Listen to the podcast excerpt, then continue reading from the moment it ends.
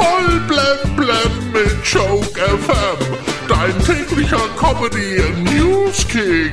Heute im Studio. Hallihallo und Hallöchen. Ich bin Maxi und auch heute ist wieder einiges los. Sommer, Sonne, Stechmücke. In Deutschland breitet sich das tropische West-Nil-Virus aus, übertragen von heimischen Mücken. Prinzipiell könnte da auch eine Impfung helfen, aber es ist einfach so schwierig, diese Viecher mit der Nadel zu treffen.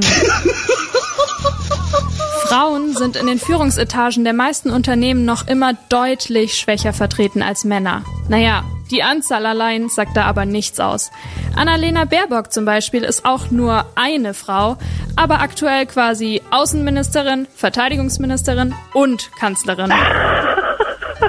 Die große Mehrheit der Menschen in Deutschland fährt nach wie vor am liebsten mit dem Auto. Ja, logisch, äh, denn nur die wenigsten haben eine Mutti, die einen im Helikopter mitnehmen kann.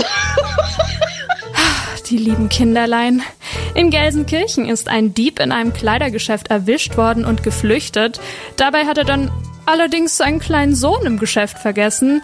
Das Problem kennen ja natürlich viele, man muss arbeiten, aber man findet keine Kinderbetreuung.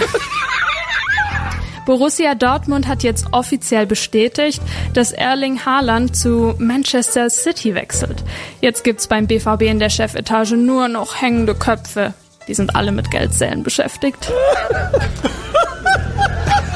Für die Namensrechte an dem Videospiel FIFA hat EA 150 Millionen Dollar im Jahr gezahlt.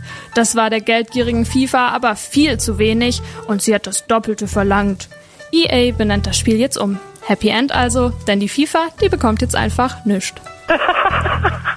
Zum ersten Mal hat Prince Charles die Parlamentseröffnung in London geleitet und damit Mama Queen Elizabeth vertreten.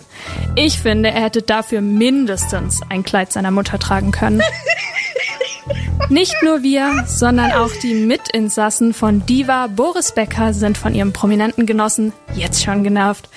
Die Frage ist, was sie mehr nervt, sein Gemecker oder sein Akzent? Ja, geil. Voll blem blem auf Joke FM und auf joke-magazin.de.